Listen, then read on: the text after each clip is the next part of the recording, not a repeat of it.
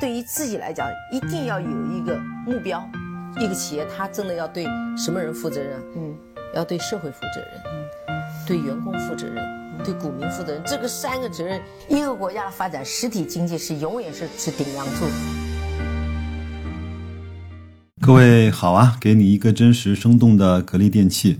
我们给的比你要的多。今天是二零二零年的十二月七号，是一个周一啊。这段时间的行情其实走的还是不错的，包括我们的格力，包括很多我们以前叫三傻啊，万科啊。像地产啊、保险啊、银行啊，包括像家电啊，都走的还不错。那我只是想提醒各位呢，也不用太得意，也不用太骄傲，也不用太期待那个所谓的轰轰烈烈的大牛市，因为那个来了之后，很多人都是非常的痛苦的。那么我们今天呢，来分享一篇我经常看的公众号，也是我非常喜欢的一个作者，叫刘成啊。他的公众号呢叫微光破晓，他在大概十月份还是十一月份写了一篇文章，标题呢，我觉得还是有点。扎眼的啊，他说：“为了生存，你愿意流多少血？”我们来进入正文吧。那文章里面的我呢，指的就是流程。那如果白老师想表达观点、发表意见，我会用白老师，好吧？最近啊，大家都在谈赛道，那我呢，今天谈一谈那些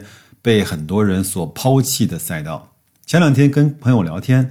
他说啊，他把手中的那些传统产业的蓝筹股全都换成了所谓的赛道股了，主要呢就是一些互联网的巨头，加上一些医药和消费。我呢知道他本来的持仓是什么，跟我持有的三十只港股至少有一半是重叠的。那我问他为什么要把五倍的市盈率的股票换成那些五十倍市盈率的呢？那个朋友说啊，他想明白了，未来啊是属于那些互联网和高科技公司的，传统落后的产业是没有前途的。我听完之后呢，很想笑而不语，但是修养还是不够啊，没忍住。怼了回去。你说未来是属于互联网和高科技的，这句话是什么意思？当达成怎样的条件的时候，你说的未来属于这句话就算实现了？是指此类公司在全球市场的占比吗？还是按照收入，还是按照市值来算呢？第二啊，你说的传统产业没有前途，那没前途是什么意思呢？是增长缓慢、衰退，还是干脆就消失了呢？第三啊。按照你的说法，我们把行业分成有前途的和没前途的。那没有前途的行业价值是负的吗？有前途的行业价值是无限大的吗？如果不是，那有前途和没前途的行业应该分别给予什么样的估值？你认为没有前途的行业五倍的市盈率和零点五倍的市净率估值太贵了？那么有前途的行业呢？五十倍的 PE 和十倍的 PB 估值很便宜。我们对错姑且先不讨论，那么请你先告诉我，当没有前途的行业出现的怎样的估值，你会认为它是低估了？当那些有前途的行业出现什么样的估值，你会认为它是高估了呢？三个问题呀，我的那个朋友只回答出了一个，他说未来的世界将主要是由那些有前途的行业构成的。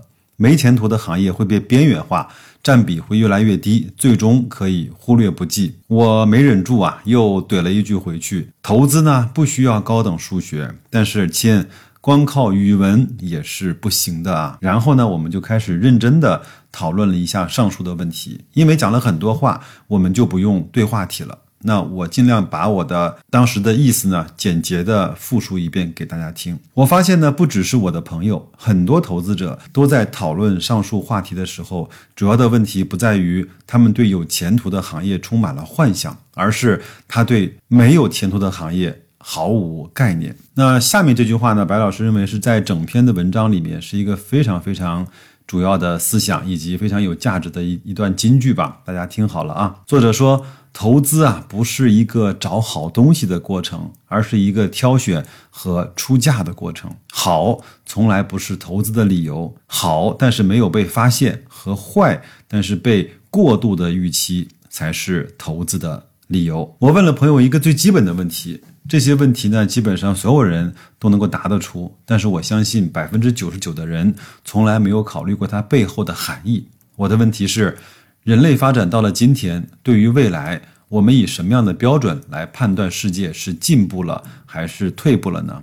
或者更粗暴地说，人均用电量增加是进步，还是人均用电量下降是进步？像中国这样的国家，你希望十年以后我们每年的人均用电量是更多还是更少呢？尽管呢，我这个朋友是有一点点环保主义倾向的，但是他还是可以毫不犹豫地说，增加是进步。那么有了这个共识啊，后面的问题就好谈了。我们这些从事金融行业的人呢，主要集中在一二线城市。毫不夸张地说，中国的一线城市就是当前人类文明的顶级的配置了。当然，欧美日韩的一线城市也是顶配。所以，金融行业的人呢，特别容易忘记这个世界完整的样子。截止到二零一九年，中国呢约有十亿人没有坐过飞机，地球上约有十亿人用不上电。整体而言，人类生活水平的中位数就处在将将的跨过温饱线的程度。世界真实的面目是：塔顶的人在研究脑机接口，塔底的人停留在宋朝的生活水平。然而，塔顶有灯，塔底没有。于是呢，我们的目光全部都聚焦在塔顶上。投资最重要的事呢，是要先搞清我们知道什么。不知道什么脑机接口到底能够进展到什么程度，估计马斯克自己也不清楚。但是，只要我们对人类文明有基本的信心，那么几乎可以肯定的是，二十年后，地球人每年的人均用电量是上升的。用电量上升是哪些行业的增量？很明显是重资产行业的增量。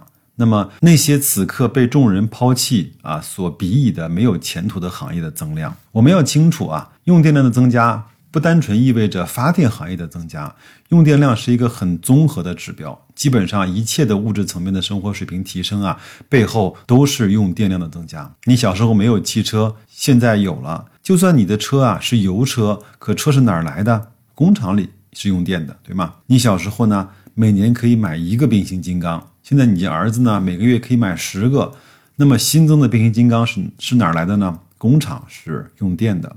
那么空调、冰箱、洗衣机这些链条更清晰的就不多说了。我的意思是，这个世界还非常的贫穷，富人生活水平的提升主要是在精神层面上，而穷人生活水平的提升当然也是必须全方位的物质层面的提升。所以。大多数重资产的行业都有光明的前途。人类探索未知的结果是未知的，而物质从匮乏到丰富的路径却是全明的。富国呢已经点开的技能树，穷国再点一遍，只是时间问题。没有前途的行业有着明确的前途，有前途的行业前途未卜。为了生存，你愿意流多少血？这是电影啊《电锯惊魂》系列中。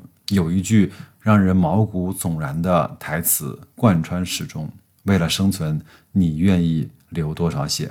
凡选择必有代价。每一位投资者也必须面对一个相似的追问：为了增长，你愿意付多少钱？我们下面来看几个数据吧。截止到二零一九年度啊，腾讯控股盈利一千亿，指的是当年啊，市值呢是五万亿。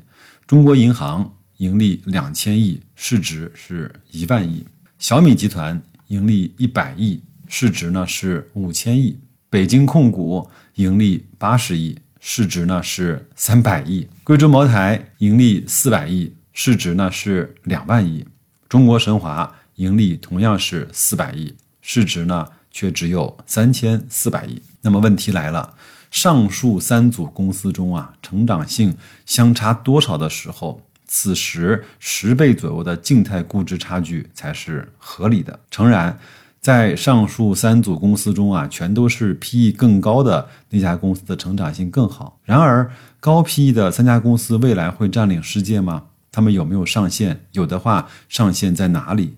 那么低 PE 的三家公司十年之后还存活着吗？如果你认为它还活着的话，那么它当时是比今天是更大了，还是应该？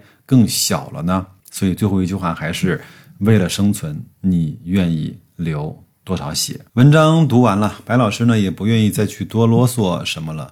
我为什么喜欢看他的文章啊？他可以从一些比较特别的角度来去阐述投资的最基本的核心的概念。有时候看完他的文章，觉得很多问题的思考路径和思考的答案就跃然纸上，或者是。啊，跃然心中了。也希望这样的思考、这样的文章啊、这样的推荐哈，以及白老师的语音，能够给各位带来更多的启发。那就这样吧，祝各位在新的一周投资愉快，工作顺利，再见。